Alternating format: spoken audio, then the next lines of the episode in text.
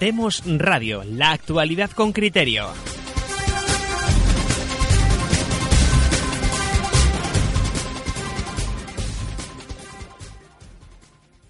Buenas tardes y bienvenidos a una nueva emisión de Demos Radio y Demos Televisión.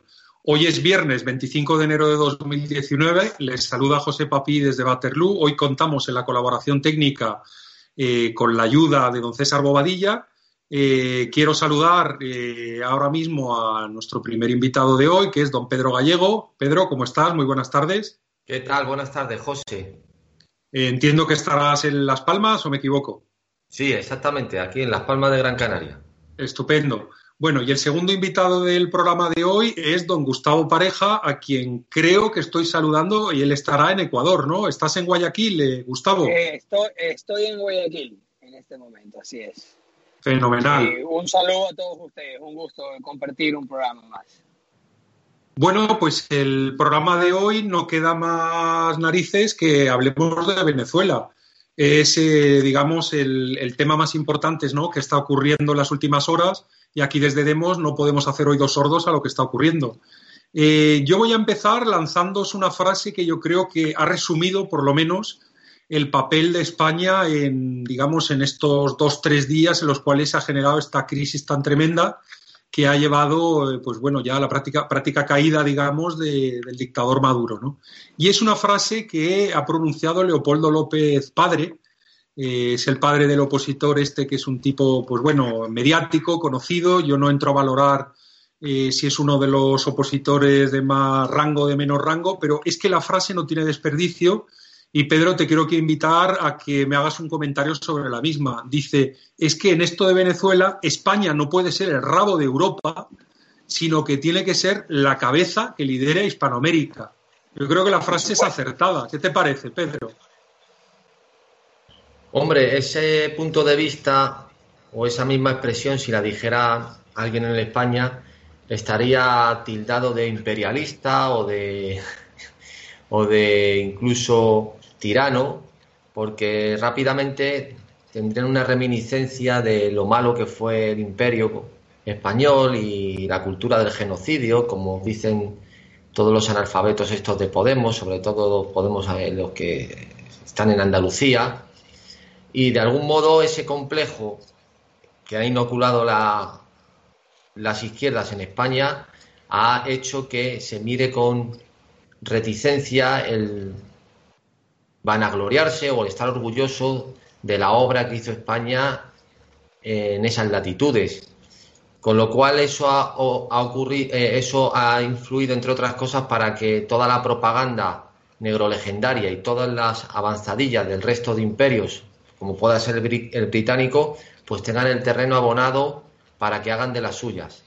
Eso además, eh, por una parte. Por otra parte, además, hay que recordar que ya hemos citado en estos programas muchas veces, eh, la, que el trabajo que ha hecho de algún modo España en Hispanoamérica ha sido precisamente para cultivar y fomentar esa idea de, negación de la historia y del imperio español, porque ya lo citó además, como lo tenemos hoy en el programa Gustavo Pareja, en, en el simposio que hicimos con nuestro querido maestro en Santo Domingo de la Calzada, el Centro de Estudios Políticos, eh, CEPS, eh, mandó una delegación a América Española, a diferentes países, curiosamente en la época de Aznar, en la que la mayoría de ellos eran gente de Izquierda Unida, del PSOE, fue gente del PSOE como José Antonio López Aguilar, el que fue ministro de Justicia, y eran para asesorar en temas de constitucionalismo y cuestiones variopintas en la que se plasmaron a través de una serie de asesores posteriormente, por ejemplo, la Constitución de,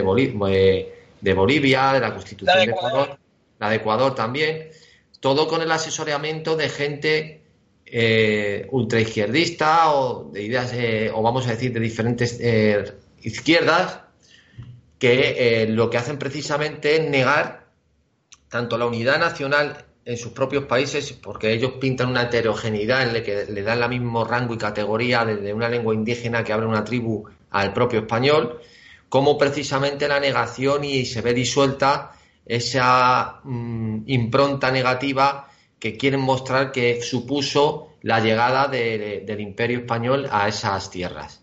Entonces, esa frase, eh, pues me parece que está eh, muy bien porque de algún modo se quita el pelo de la dehesa, o sea, se quita el complejo de que hay que hablar claramente y que además desde el punto de vista pragmático y materialista eh, es que les interesa porque precisamente el mayor daño que le ha podido ocasionar a la América española es precisamente toda esta serie de movimientos e ideologías que niegan que niegan el origen de esas, de esas poblaciones, de esas naciones, que no es otro que el del Imperio Español. Pero no pasa nada. Si eso, además hay que estar orgulloso porque ha sido el imperio más generador junto con Roma que ha habido en la historia eh, universal.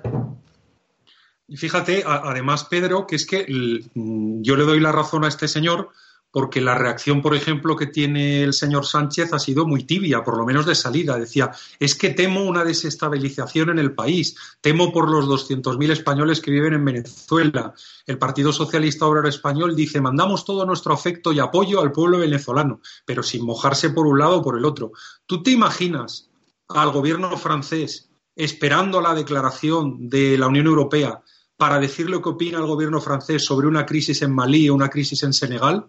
Se han mandado allá los soldados franceses hace 30 horas y se han posicionado y han dicho este es el que manda, el que no manda y el que tal. Es decir, estamos viendo, es decir, la excusa de que España se tiene que esperar a que la Unión Europea diga, porque somos un club y claro, las cosas internacionales, diplomáticas, pues es mejor consensuarlas y demás. Esto es un camelo. Esto es un camelo porque los que mandan en la Unión Europea, he puesto el ejemplo de Francia, no lo respetan. Eh, Gustavo, ¿qué opinión te merece eh, la frase de, Leopoldo López Padre y esto que te estoy comentando ahora. Presidente del club, sino como el dueño del club y los demás son los asociados. ¿Por qué? Porque el que es el dueño del club no sigue las reglas de los socios. Francia es una potencia y se comporta como potencia. Tiene el poder industrial y militar para hacerlo e intenta llevar dentro de lo posible una política exterior o una geopolítica independiente que beneficie a sus intereses. Estos pueden ser bien o mal elegidos, es indistinto, pero lo hacen. España es el régimen de la transición, ha quedado relegado a ser potencia de segunda división o de tercera, eh, desindustrializada, despoblada con el paso del tiempo por problemas de natalidad y además desmilitarizada. Por lo tanto, España ha perdido todo tipo de facultad hegemónica eh, en las zonas que puedan ser esferas de influencia españolas. Eh, España tiene problemas precisamente en el Mediterráneo, tiene problemas en Gibraltar, eh, prácticamente tiene muy poco control en Noráfrica, etc. Por lo tanto, todo lo que es la esfera de influencia española está totalmente mermada, por no decir es casi inexistente. Y América española, es decir, de México para abajo hasta la Patagonia, debería de ser una zona de influencia de la mancomunidad hispana. ¿eh? Eso, eso, eso debería ser lo lógico, como lo es la zona del Atlántico Norte, que es una esfera de, influencia de la mancomunidad eh, anglosajona o, británica, Estados Unidos, Canadá y el Reino Unido. Eh, algo similar debería de tener España, pero no lo tiene y es precisamente porque la mentalidad de los españoles, eh, oye, la clase política desde la transición ha sido, bueno, relegar, retroceder y la cobardía y además hundir todo tipo de sentimiento nacional o de identidad multinacional, porque estas nuevas naciones de América son hijas de España y son sus hermanas, y eh, prácticamente que se quiere borrar todo tipo de conexión y simplemente hacer ver que España ha sido un demonio y las demás naciones fueron agredidas. Entonces, eh, la frase que dice el padre de Leopoldo López, de que España debe estar a la cabeza y no ser el rabo, pero es por supuesto, pero, esto es por una razón sencilla. Eh, los belgas o los holandeses no entienden la mentalidad de Sudamérica ni de Centroamérica, no lo pueden entender. No es su realidad. Los españoles sí, los españoles entienden perfectamente qué pasa en América Española, qué pasa en México, perfectamente qué pasa en Colombia, perfectamente qué pasa en Bolivia. Lo entienden perfectamente, lo entienden perfectamente. La cultura hispana es eh, normativa en el sentido de norma social en América Española y es, es por supremacismo cultural se impone, independiente que el supremacismo cultural sea bueno o malo, es una realidad y normativamente la sociedad lo acepta como tal y lo van a defender. Tú para poder eh, derribar eso ahí o recurres a convencer a la gente de algo diferente, que es muy difícil, o utilizar el poder coactivo del Estado para eh, hacer la ilusión de que la cultura normativa es otra. Eh, lo cual es imposible porque la, la, cultura hispana es normativa en América Española por razones inmanentes, es decir, está hasta en el mismo lenguaje del derecho positivo.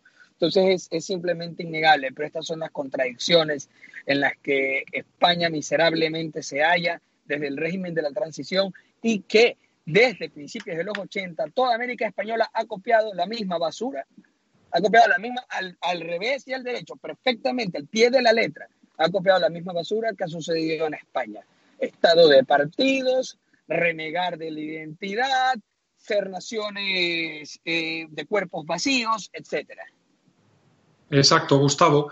Bueno, eh, eh, fíjate, Pedro, además, que aquí en Emisiones de Demos hemos tenido a, a, personas como Patricio Lons, por ejemplo, pensadores como Patricio Lons, que ven en la apuesta de Hispanoamérica una apuesta geoestratégica a futuro. Es decir, que no estamos hablando de algo, digamos, que, que, nos ensueñe con un pasado que fue y no puede volver a ser. Es que ahora mismo, dadas las condiciones geoestratégicas que tenemos en el mundo, ahora mismo hay una gran oportunidad, una gran oportunidad para conjuntar más a Hispanoamérica. Es decir, tenemos al Reino Unido que sale ahora mismo eh, de, la Unión Europea, va a hacer un acercamiento cultural, eh, histórico automático con los Estados Unidos de América, es decir, va a ser la avanzadilla de Estados Unidos en Europa.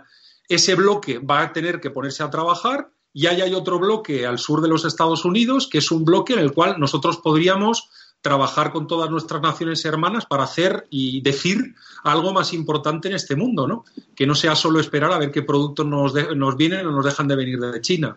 Eh, Pedro, es decir, la hispanidad está de actualidad, es decir, es algo a futuro, es una apuesta geoestratégica que debería hacer España y deberían hacer las naciones hermanas hispanoamericanas eh, para, eh, conseguir, digamos, un, modelo de cooperación que nos beneficie a todos los próximos 50, 100, 200 años? Eh, fíjate qué curioso lo que estás diciendo. exactamente la hispanidad o lo hispano o lo español no es que sea lo que vaya a estar de moda o lo que se ha puesto de moda o lo que tenga futuro o lo que culturalmente se esté macerando una avanzadilla. No, no. Desde hace ya mucho tiempo, y esto lo sabrá muy bien Gustavo, lo que está invadiendo, sobre todo en Norteamérica, es el concepto de lo latino. Que lo latino, lo latino, eh, para que se entere la gente, lo latino es nada más que una manera de omitir a España. Nada más. Exacto. De omitir a España. Cuando crean los Grammy latinos, es precisamente para negar que son todos y hablan el lenguaje español y que son todos originarios del imperio español o de la nación, como dijo muy bien eh, Gustavo, la madre patria en el sentido incipiente originario y, de hermanación fraternal con el resto de naciones que no estaban creadas cuando llega eh, España a esas latitudes. Pues eso es, esa idea de lo latino es una idea totalmente perniciosa en la que creo que mucha gente no ha caído y se ha dado cuenta que lo que hace precisamente es negar a España, nada más. Y eso es un concepto creado, una de las tesis es por la entrada de Francia en México, cuando puso a Maximiliano de emperador, y para hablar de una manera eh, genérica, ya utilizan el término latino, la América Latina. Pero eso se ha recogido, potenciado sobre todo por eh, los yanquis, por el imperio británico, que de algún modo lo que les interesa precisamente es tener esa hermandad fraternal, ese vínculo con, diríamos en, palabras anacrónicas, con la metrópoli, difuminarlo y eliminarlo porque desde luego no les interesa en modo alguno que haya una unión geoestratégica o, de, o cultural simplemente, porque la cultura en el sentido de masas o en el sentido vulgar del término, que, que de algún modo no es nada más que el borreguismo. O sea, cultura eh, eh, entendida actualmente, además como lo, como lo entiende Gustavo Bueno en un mito de la cultura, en una de sus una de las partes, ¿no? Es, el aborregamiento, ¿no? Pues eh, eso tiene un poder terrible, tiene un poder terrible. Entonces, la cuestión, a mi juicio, fundamental es que España ha hecho negación, negación de su responsabilidad histórica, de su responsabilidad histórica, ya no solo en su faceta material eh, o de potencia, que ya no, ya no es, pero sí en su faceta cultural y en su faceta propagandística, ha hecho negación de su responsabilidad en no reivindicar esa América española y esas relaciones eh, originarias de hermandad, de nacimiento y de vínculos que son totalmente irrefutables, totalmente irrefutables. Y que lo que ha hecho simplemente es dejar el terreno abonado para infamias, para blasfemias, para cuestiones y leyendas eh, negras, que lo que están haciendo simplemente es eliminar de la historia a un imperio tan importante o quizá el más importante de la historia que ha sido el imperio español. Yo le, mando ahora una pregunta, gracias Pedro, una pregunta a Gustavo, que él, no es español, él es ecuatoriano, pero tiene un conocimiento profundo de la política española. Y, hoy también eh, nos hemos encontrado con otra noticia, eh, el oportunista Rejón, que está organizando ahora Podemos 2.0. En el Podemos 2.0, que él cree que tiene más futuro, pues lo primero que ha hecho es ir corriendo y borrar todos los tweets que tenía de apoyo al señor Maduro no sea qué, ¿no? No sea que se metan un lío, que el señor Maduro pase de moda y entonces hay que estar a la moda para uno labrarse un futuro en el estado de partidos. Eh, Gustavo, además, eh, este hombre es un hombre que ha malinterpretado también a Carl Smith. Es conocido que ha leído a Carl Smith y que lo ha malinterpretado eh, profundamente. Gustavo, ¿qué opinión te merece el oportunismo, digamos, de Rejón al borrar todos estos tweets? Bueno, eh, por supuesto que tiene que, tiene que desligarse de Stalin, pues, ¿no? o de cualquier cosa que sea parecida, o cualquier desgracia o, mal dirigente de izquierda que, que, exista por una cuestión de lógica y de supervivencia política. Eh, si lo hace bien, puntos para él por su oportunismo, ¿no? Demuestra ser un, politiquero hábil.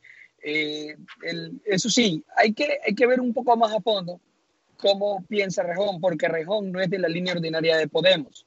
Rejón yo lo veo más bien como la línea de Bestringe, que es una línea tipo identitario populista o identitario igualitarista. Eh, algo, algo por ese estilo. Rejón no ha pisado el acelerador a fondo en temas anti-españoles, anti-identidad, anti-cultura, anti-estructura eh, social tradicional, etcétera, como sí lo han hecho Monedero, Iglesias, etcétera. Eh, más, más, que nada, el Rejón ha estado en el tema de eh, ha, hecho hincapié en el tema de clases sociales, ¿no? Grupos de poder que oprimen a otros grupos que están desprivilegiados. Y en ese sentido, según lo que habíamos comenzado, conversado con Pedro, otras cámaras, es cómo aparentemente ha interpretado a Carl Schmidt en el concepto de lo político monedero, perdón, eh, Rejón y, la gente de Podemos, pero especialmente Rejón, que es el que más habla de Carl Schmidt. Y es que para ellos el concepto del amigo enemigo no es aquel enemigo de tu comunidad política o aquel con que tengas las posibilidades de enfrentamiento físico muy altas. No, e, ellos lo ven como amigo o enemigo simplemente a los sectores sociales dentro de una misma comunidad política. Es decir, basta que los sectores sociales estén enfrentados con una escalada de violencia bien baja, que ese enfrentamiento no implica proximidad de conflictos físicos de gran escala, que es lo que, a lo que se quería referir Carl Schmitt con la diferencia de amigo-enemigo. Ellos, sin embargo, lo quieren adecuar para decir, no, eh, los que somos de una clase, que tenemos una conciencia, somos amigos y, por lo tanto, enemigos de los otros que son de otra clase, aunque estén en nuestra comunidad política, ¿no? Entonces, es totalmente una desvirtuación de la teoría que había desarrollado Carl Schmitt, tomándose el nombre del mismo para generar autoridad ¿no? en, el, en el argumento. Estupendo, estupendo. Una pregunta para ti ahora, eh, Pedro. Eh, ¿Qué opinas de esta generación de políticos españoles que yo los llamo los gerontovalientes? Es decir, eh, Aznar y González lideran una carta de apoyo al, a Juan Guaidó hacen que la firmen un montón de expresidentes hispanoamericanos, es decir, una serie de gente que ha vivido eh, hormada en el zapato del estado de partido, si no ha movido la uña ni un milímetro de ahí, cuando se me hacen mayores de repente se me tornan todos unos valientes. Es decir, son todos unos valientes, unos bravos, defienden los derechos humanos, eh, hablan más alto, gritan más alto. Es decir, ¿qué, ¿qué opinión te merece esta, digamos, gerontovalentía, ¿no? Que les aparece a estos en su senectud, ¿no? Cuando ya se han arreglado todo lo que se tenían que arreglar, cuando ya son todos los reconocidos que tienen que ser reconocidos, y en ese momento ya hablan como hombres de Estado. Es decir, no se han comportado como hombres de Estado cuando eran los meres líderes de, esa, de esos partidos, ¿no? donde tenían ellos que vivir de una determinada manera y comportarse de una determinada manera para seguir manteniendo los privilegios, y sin embargo, en el momento que se van haciendo mayorcitos, de repente sale el hombre de Estado que llevaban dentro. Pedro, ¿qué, te, opinión te merece eso? Pues me, me, merece la misma opinión como la de aquellas personas, como por ejemplo Escotado, que pasan de ser hippies y de estar fumando porros y acostándose con muchas chicas en Ibiza y montando discotecas, a volverse luego liberales y y a negar precisamente todo lo que han sido en su vida. Pues lo mismo, o sea, decía la epístola moral a Fabio, iguala con tu vida el pensamiento. Lo que pasa que a estos el pensamiento les va cambiando según les vayan acomodando el sitio, ¿no?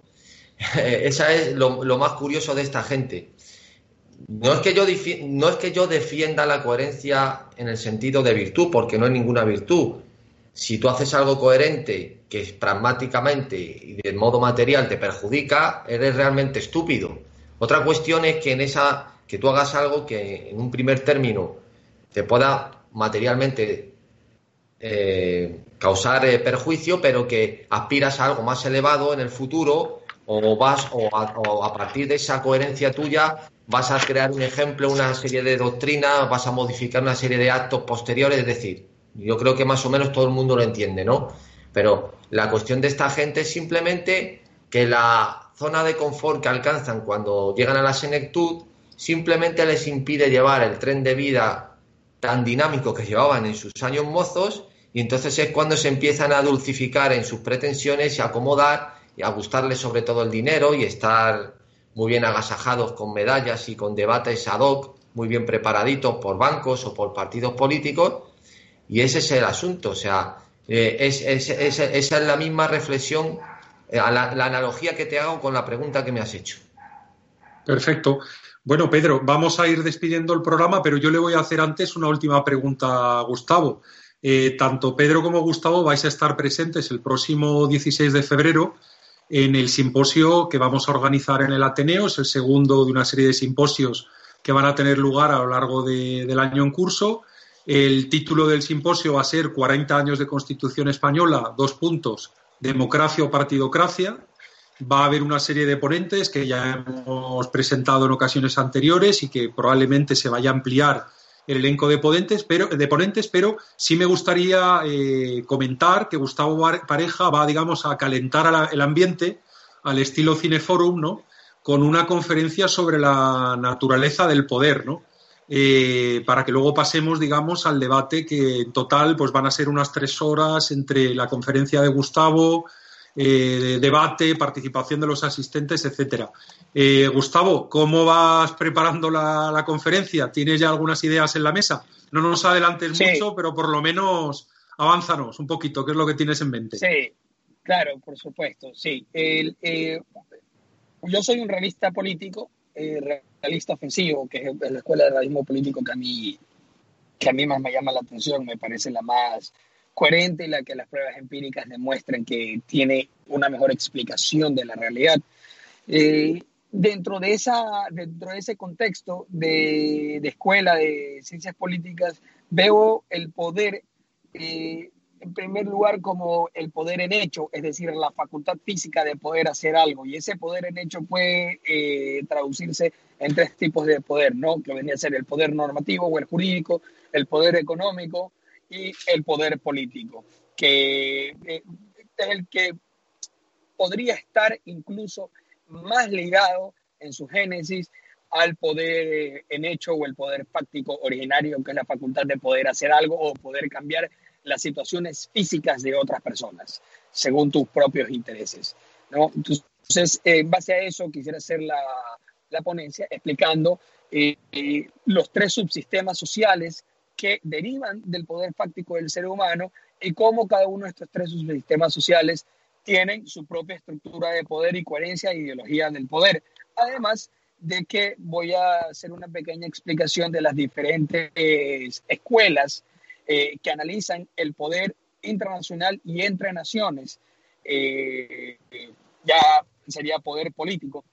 Eh, lo que vendría a ser teoría de las relaciones internacionales, no teoría de la geopolítica para poder entender qué es lo que proponen cada una de las escuelas y cuál podría ser probablemente la que mejor dé cuenta de lo que sucede en el mundo, ¿no? que en mi opinión es el realismo ofensivo. Fenomenal. Bueno, pues Gustavo, ya nos has dado algunas pinceladas de esa conferencia. Eh, vamos, os doy las gracias a, a los dos, tanto a Pedro como a ti, por vuestra participación en el programa de hoy. Eh, siempre da gusto charlar con amigos como vosotros y bueno, espero que el programa haya sido del agrado de todos nuestros seguidores. Gracias a César Bobadilla por hacer posible esta emisión y señores, eh, muy buenas noches y hasta la próxima. Gracias por estar ahí. Un saludo. Gracias por escuchar Demos Radio. Síguenos en nuestras redes sociales, en Facebook y Twitter Demos Libertad, en YouTube Demos TV y en iVoox y Spreaker Demos Radio. Síguenos también en nuestra web elcrítico.org.